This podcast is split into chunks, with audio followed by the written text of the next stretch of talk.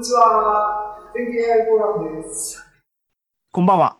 今日の日付は2020年11月25日、全経 AI フォーラム11月の巻です。じゃあ、あの、今回のメインイベントの古川さんのね、あの、タイトルは何でしたっけね？あの、えっと、ニューラルネットの基本的なテクニッなクテ。クニック、そうそうそうそう。はいよろしくお願いしますよ。ろしくお願いします。えっ、えっと、とあ、そうか、なんか許可しなきゃいけないのかな？そう、最後10 50分ぐらいからはちょっとあのご意見を、皆さんのご意見をっていうか、まあ、よ米田さんのご意見をちょっと伺いたいなと思ってるんで、50分になったらもう強制的に本題に入ります。そしはいて、40、30分か40分ぐらいだったらちょっと本の書店の話題に入りたいと思います。はい。という構成です。フキャンシェア、これでいいのかな、うん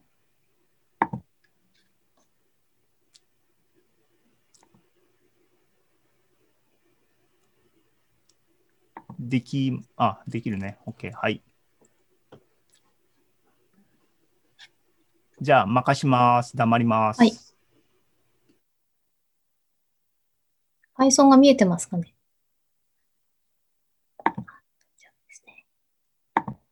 そしたら、今日はインベーシブスピーシーズの話をしていこうと思います。と、お、いきなりいかない。あの、インベーシブスピーシーズっていうのが、あの、カグルの AI の課題のコ、コえ AI のコンペをやってるところで出ている課題の一つです。で、その課題をもとに今日は精度を上げるテクニックをいくつか試していこうという話になってます。今日の結論は、その基本的な手法を追追加することでスコアを0.96931から0.99に上げました。で、そもそも0.96だから、なんか、そこで1になったら一番良くて、0が一番ダメな状態なんですけども、96なん0.96なんで、もうそもそも簡単な課題、結果が出やすい課題なんですけれども、まあ、0.99まで上がったらちょっと良かったなと思ってます。で、その行動については、あの、技術書典10の0から始める AI の本に載せようかなと思ってます。で、本日の話題。えっ、と、 Kaggle とは何か、まあ、皆さん知ってるのかなと思うんですけども、一応。で、カグルの課題、インベーシブスピーシーズを使って基本的な手法の確認をやっていきます。で、 invasive species は植物がテーマの課題なんで、その他の植物課題についてもちょっとお話ししていきます。で、最後、技術書店10という風になっております。あの、ちょっとコメントね。はいあの、古川さんの喋りが途中すごく声がちっちゃくなったんだけど、今、ちょ直近すごく大きくなったんで、多分、あの、直何もしてない。あ、本当？すあ、わかりました。ごめん。あの、ごめんなさい。どうだろあこっちで再生を、ボリュームを調整するみたいな感う。じで。米田さんどうです？聞こえます？あ聞こえます。大丈夫ですか？はい。はい。お願いします。はい。で、カグル。カグルには提供された課題に対してモデルど同士の処理能力を戦わせるというコンペになってます。で、まあ、やり方としては、あの、私がまずモデルを選ぶ。で、モデルに対して、モデルを課題に対して訓練していきます。で、パラメータ調整とかをしていく。で、そのモデルがそれ以上学習しなくなった一旦このモデルに対しては終了。というふうにして、いくつかモデルを作っていきます。で、その中でスコアがいいものを選定して、その選んだモデル、選んだ手法で課題を処理して、その処理結果で競争するっていう風になってます。で、そのモデルの精度っていうのは基本的には複雑なモデルほど高い精度が期待できる。けれども、複雑なモデルは科学習になりやすいです。科学習っていうのは、あの、学習したデータについてはきちんと判断できるけど、学習したデータに含まれてないデータはちょっとうまいこと判断できなかったりしてしまう。あと、スペックが高いと、あの、サーバーに負荷が負担がかかるので、パソコンもかなりいいものを使わないと動かなかったり、何十時間もかかってしまったり、というふうになってしまいます。で、それのくらいだったら、あの、簡単なモデルでやった方が高い精度が期待できる、期待できる、うん、出ることもあります。で、複数のモデルを組み合わせて使うこともできると。というわけで、今回の課題、インベーシブスピーシーズに行きたいと思います。で、インベーシブスピーシーズモニタリングっていう課題なんですけれども、それはブラジルの自然林の中から、その、アジアからの美しき侵略種を見つけ出すっていうふうに、あの、カグルに書いてありまして、カグルの方は割とポエティックなんですよね。なんか、それがなんか私カグルの好きなところですけど、アジアからの美しき侵略種っていうのは何かって言ったらアジサイなんですね。なるほどと思って。確かに、最近白いアジサイとか、アフリカで栽培された品種のアジサイとか、いろんなものが入ってきて、アジサイはそんな強いもんやったんやと思ってたんですけど、もう侵略種らしいです、彼らは。そういったものを見つけ出すと。でウォーリー的な感じかなと。結構、わかりづらい感じなのかしら、どうなのかしらと。で、これは学習データ2295件、テストが1500件なんで、データも小さいから処理も早く終わるし、ちょっと取り付きやすい課題だなと思って、いろいろな手法をテストするにはいいなと思って取り立ってみました。で、サンプルサブミッション。提出データのサンプルを見てみました。ただ、これ、あるないのクラス分類かなと思ったら、そうじゃなくて、各画像におけるアジサイの存在可能性を0から1の範囲で返すっていう課題設定になってまして、これまた面白いなと。まあるなしの日で考えてもいいし、あるなしの日やったら、あるやったら1を立てる。なしやったら0を立てるなんですけど、0から1の範囲の実装を出すとして、回帰って解くこともできると。で、えーと、なんだっけ。ちょっとごめんなさい。あ、そうかそうか。これはとれ、学習データで、あの、ありなしがどのぐらいの比率かっていうのをカウントしたら、アジサイがないのが800件、アジサイあるのが1400件で、アジサイある方が多い。そうなんだと思いながら、じゃあ実際の画像を見てみました。どんだけアジサイが小さく隠れてんやろうなと 思いながら。で、アジサイがないときはまあこんな感じです。ない、ないなって。あるときは、めっちゃあるんですね。あ、全然隠れてないやんって。まあいいんですけど、もうちょいか隠れるかなと思ったけど、そし、てね、そ、そう考えてしまうとですね、テストデータ1531件しかないんですよ。もう手で仕分けたいなって、正直言うと、1531件人間が仕分けしたら全問正解で1位になるんじゃないかなと。ただもうこれはこ練習用みたいな課題で、実際の本当に賞金かかるコンペだったら人力ではできない数量やったり、ノートブックを提出する形になってるものみたいです。あと、 hand labeling is forbidden だからやめてねって書いてありました。まあ、それはそうですよね。うん。で、たし、それと、 sample submission、あ、 sample submission、うんと、あ、 train のラベルを見たら、アジサイがある場合は1、ない場合は0でもパッキリ分かれてるんですけど、実際の本当の正解も、 submission の正解もそうなるべきとは限らないんですよね。まあ、アジサイあるなしだったら1か0かどっちかやろうけど、課題によってはもしかしたら0.75が正しいっていう場合もあるのかもしれない。ってことを考えたら人間が仕分けしたらいいっていうもんでもないのかなと。で、ある時こんなやつもあったんです。ちょっとこれが、アジサイだと。これはある時です。うん、なるほど。で、とりあえず、まあ、プロミングにしようと。うん。で、やることはまず分類問題として解く。でそこからモデルを変えてみる。で、 learning rate finder を使ってみる。 label smoothing を使ってみる。TTA を使ってみる。で、最後、回帰問題として解く。それでスコアの比較。まあ、そういうふうにいろいろやってみて比較をしようと。で、分類、これをベースとします。大体どんな、まあ私はシンプルな処理しか今できないでシンプルな処理なんですけども、大体こういう流れになってます、どれも。設定をして、データを読み込んで、モデルを設定して学習させる。で、提出データを、えーとモデルに推論させる。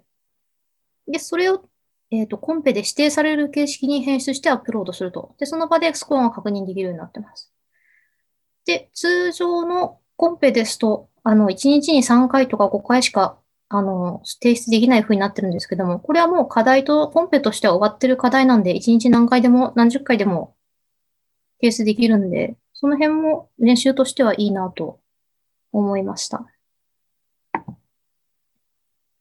あいきなりですね。で、最初、その分類でやった場合のスコアが0.969。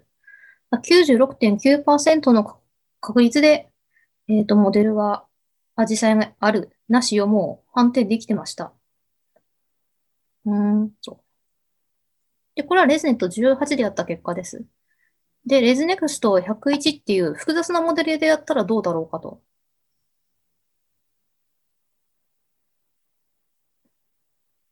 やってみました。なんですけど、これ、最後にまとめ入るんですけど、スコア逆にちょっと落ちちゃったんです。カグルのスコアが。で、予想としてはちょっと科学習になっちゃったのかなと。モデルが。で、科学習になる手前になって止めてやっても、まあ、レズネット18の方が良かったんです。何回か試したところでは。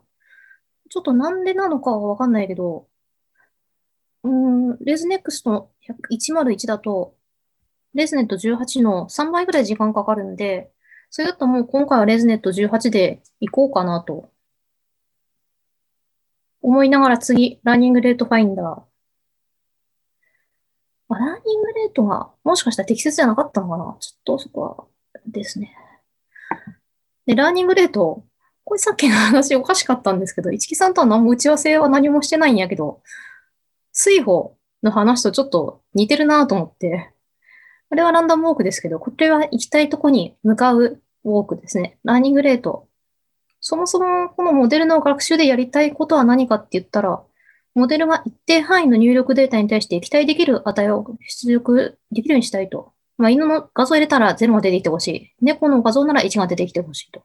で、一定範囲って何かって言ったら、めっちゃ真っ暗な中に犬がいるよみたいな。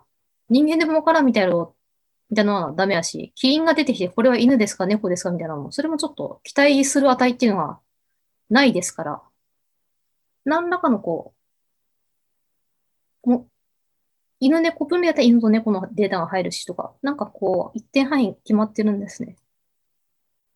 で、どうやって学習させるかっていうのは、モデル、つまり計算式を用意して入力に対して期待通りの出力が出るような、いい感じの値になるようにパラメータの微調整を繰り返していくと。パラメータが最初ここにいたのが、この良きところに向かってちょっとずつ、ちょっとずつ通り過ぎてしまったらまた戻ってっていう風に移動してます。で、この、ちょっと難しいところはこのパラメータがあるべき良きところっていうのも毎回ちょっとずつ移動してるんですよね。で、この時の良きところに向かうパラメータの移動量を調整する係数が learning rate というものになります。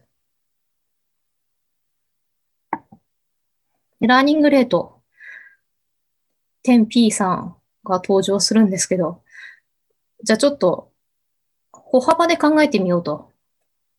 現在地点から目的地に行くときの歩幅だと考えてみよう、ランニングレート。実際にはその歩幅を調整する定数のことなんですけども。定数っていうのかな？現在地点から目的地まで最短歩数で行ける歩幅はいくつか。なんで歩幅を小さくしたい、あ、少なくした、ん？違う違う違う違う、ごめんなさい。歩数を少なくしたいかっていうと、歩数が少ないっていうことは、つまり学習回数が少なくて済む、つまり学習時間も少なくて済むということになります。ここから100キロのところに行くときに、1歩が1キロか、1歩が1センチなのかによって、その何歩でたどり着くかは全然違うわけで、できるだけその最短歩数で行けるような歩幅を設定したいと。で、この時に P さんにわかるのは、目的地の方向のみです。どのぐらいの遠さなのかっていうのは一応わからないので、少し進んでは方向を確認する。で、通り過ぎてたら折り返すしかない。でこういう状況の時にちょうどいい歩幅っていうのはどうやったら決まるんだろうと。決まるんだろう。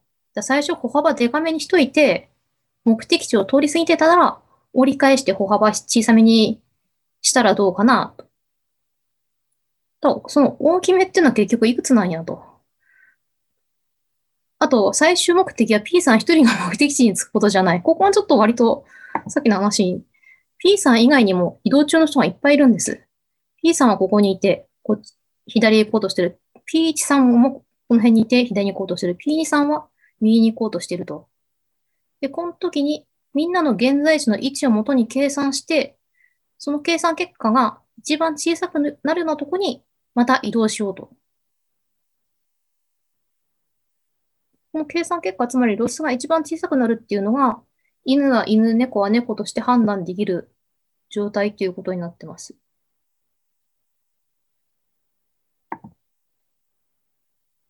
ややこしい。私が P さんなら、もう、この目的地に行きたいんやったら、目的地が10キロ先やったら一歩を10キロにしてほしいし、目的地が3センチ先なら一歩3センチでええやんって言いたいんですけど。だから他のちょっといろいろな周りの人の都合もありまして、なんか考えなくちゃならないことが多いんですね。だ結局、一発で最適なランニングレートはわからないから、初期状態からランニングレートを変えて少しずつ学習してみて良かったものを選ぶ。学習時に学習が進まなくなったらランニングレートを小さくするという2つの方法があります。で、課題やモデルによって最適な learning rate は違うので、基本的には毎回計測する必要があります。で、その計測する方法っていうのが learning rate finder という手法です。で、それをやってみました。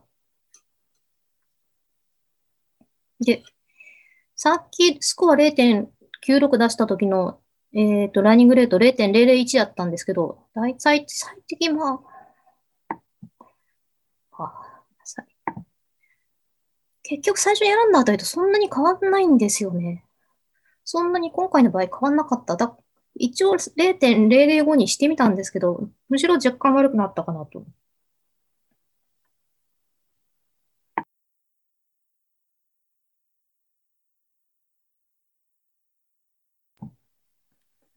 まあ、これはランニングレートでした。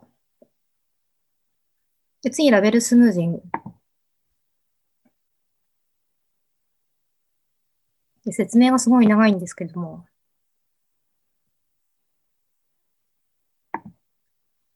まあ、実際分類でラベルスムージングやるのはどうするかっていう話で、まあ、実際もしある場合は、えっと、2クラスに分けたとし、ある、あるクラス、ないクラスで分けたとして、ある方に1を立て、ない方に0を立てると。もし、アジサイがない場合のデータは、あるに0を立て、ないに1を立てると、はっきり分けるんです。なんですけども、もし、アジサイがあるよってラベリングしてたけど、実際なかった場合、これは5ラベルっていうことになってしまうんですね。そしたら1、0っていうパッキリとした分け方はちょっと極端になってしまう。モデルに対して間違った方向に学習させてしまうと、その場合ちょっと値を滑らかにして0.9対0.1っていう風にして、ラベリングの間違いがここで吸収するという風な手法になってます。で、これをやってみたんですけど、スコアに改善が見られない。で、ちょっと微妙なのもあったし、間違えてるのもあるかもみたいなことを書いてあったので、効果あるかなと思ってたんですけど、改善は見られない。あと、この比率を本当は調整しなくちゃいけないらしいんです、学習中に。ちょっとそれをやってないからかなと思うんですけども、単にやっただけじゃ改善が見られなかったと。うん。で、これも、M ニストだったらクラスが多いし、あの、6と8とか、3と8のように、かなり近い微妙なものもあるんで、ラベルスムージーが多分効果があると思いますから、と M ニストでやったやつを本に載せると思ってます。で、次は TTA。TTA は、通常は学習時にのみ行うデータアギメンテーションを推論時にも行うと。同じデータに対して複数回、ちょっと画像の左右反転させたりとか、回転させたりなど、ちょっとデータに変化を加えた状態で、複数回推論を行って、その結果に対して多数決を取ることで精度を上げるという手法になってます。これもやったけど、精度は下がってしまいました。うーん。私がやったデータオギメンテーションは左右の反転と、若干の回転と、若干の色変更だけだったんですけども、なんか、精度落ちてしまったんですね。なんでだろうなと。あ、落ちてしまったと言っても微妙なんですけど。課題によってはこれで結構スコアが上がるんですけど、今回ちょっとパッとしなかったですね。で、次、回帰問題として見てみる。で今回の課題はそもそも画像中に味差がある可能性を0から1の範囲で返すので、まあ、これは回帰でやった方がスコアは良かろうという気はしてますね。で、実際これは回帰でやった方がスコアが良かったです。で、回帰問題プラス TTA としてやったら、さすがにいいんじゃないかと思ったんですけど、やっぱ TTA がスコア良くなかったんですよね。なんでだろうか。で、次が、これ、アジサイ分類であの、熱帯雨林、ジャングルの中の写真ばっかなんで、だいたい緑が茶色なんですね。で、デフォルトでのこの画像処理の時の平均と標準偏差の値は、ImageNet っていういろんな世の中にあるいろんなものの画像から取った平均と標準偏差でやってるんで、あの、緑と茶色のやつとはまた違うやろうと思って、それぞれちょっと調べてみました。だったら、なんか、0.0いくつ違うって言われたら、それは大きな違いなのかどうなのかっていう気持ちにもなってしまうんですけど、ね。 ImageNet に比べて緑が多いんですよ。やっぱりそうだなと。で、ブルーは少ない。赤も少し少ないと。で、これで平均。で、普通は、と、普通の業務で言ったら学習データからしか平均取れないんですけども、これはカグルなんで、トレインとテスト両方のやつもテストしてみましたと。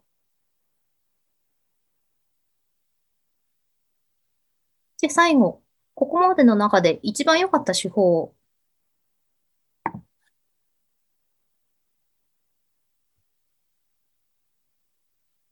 と、で、ここでは、えっと、ここまではトレインデータを8対2に分割して、8割の方学習で2割をバリデーションを学習時の精度検証に使ってきたんです。なんですけども、今までの中で一番いい設定っていうのはランニングレートはデフォルトで、で回帰の問題にして、で、ミント STD も一番いいものにして、で、学習に全トレインデータで学習させてみると。そしたら多分まあスコアは上がるんです。データ、えっと、4分の5倍になるから。というわけで、結果比較です。うん。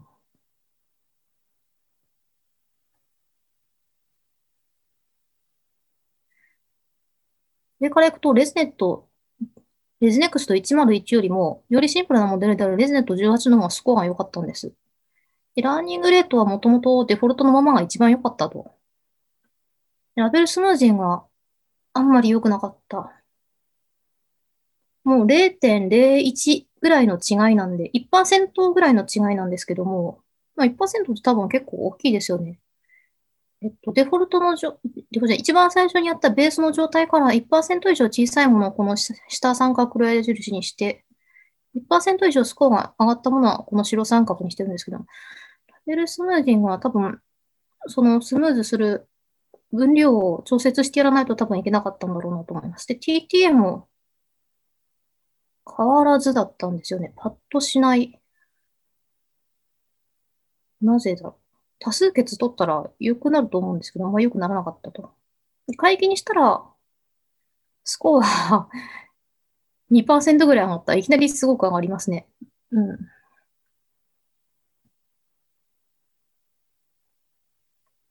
で会期の TTA も、会期に対してはスコア良くなかったですね。で、先ほどのミント STD を修正したらちょっと上がりました。で、さらに全データ使ったら、全データ使ったらベースに対して、えっと、2.3ポイントか、2.3%ぐらい上がってます。で、これは、えっと、全体511人が、えっと、投稿してたんですけども、そのうち54位の成績になります。感想。うんと、インベッシブスピーシャルズはシンプルな課題だったためか、TTA、TTA しても全部同じ結果を出してくるんです、分類 TTA は。あるある。ないないないない。あるあるある。みたいな。うん。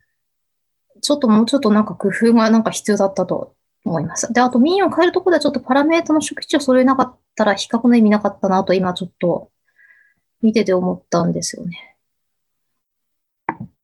あとなんか本当に微妙な、微妙な違いだから、このぐらいで、いや、ラベルスムージング意味ないよとか、言えるほど大きなスコアの変化はないなというふうに感じました。うんこれで一応 invasive species、アジサイ分類終わって、植物関係の Kaggle 課題をちょっと見てみました。あと、目の分類、アマゾンの映像写真分類、植物分類分類と。これどうでもいいんですけど、あの、 Kaggle でプラントで検索したんですよ。植物の。そしたらなんかあの、発電できるすごいプラントがあるっていうふうに書いてあって、私はそんなすごい植物が世の中にあるのかと思って、そのプラントは世界にいっぱいあるとか、すごく大きいとか書いてありまして、すごいプラントだと、バーバブ、なんかどんなプラントなんやと、っ てよく見たらパワープラントだったんです。なんか、そうですかって思って、すごい盛り上がったのにと思って、残念でしたけど。で、目の分類は、これ12クラスのマルチラベル分類問題。12種類に分ける問題です。で、これも10エポック、特に、特に工夫なくスコア0.94ぐらいまで出てしまう。なんかスコアが高いと 何もしなくても嬉しいですけど、あんまり 喜んでる場合じゃないですけどね。これも画像が緑と茶色なんで、これも平均を取って、全部取るの大変だったらランダムサンプルで1000個か2000個か取ってやるのでもいいかなと思ったんです。あの、クラス別に。うんこれはちょっとやってないですけど。っていうのがありました。で、次は Amazon。これは17クラスのマルチラベルなんです。と曇ってるところっていうのもあれば、曇ってるプラスなんとか、なんとかかんとか、水をプライマリー。うん。で、これと、これもトレインデータにラベルミスがあり得るっていうふうに書いてあったんで、これはラベルスムージングしたら多分いいと思われる。ラベルスムージングをちょっとしてないんですけども、でこれもレズネクスト101使ったら、スコア0.9ぐらいまで出てしまう。もう本当にトップ100人ぐらいの人が0.993、994、9942とかそういう、そういう狭い、狭いところで争っていらっしゃる感じでした。これも緑と茶色なんで、多分、その、平均と標準偏差をここからと、全部のデータから取ったら、多分スコアは上がるんだろうなと思ってます。うん。あ、そうですね。で、あとは、技術書店10の話です。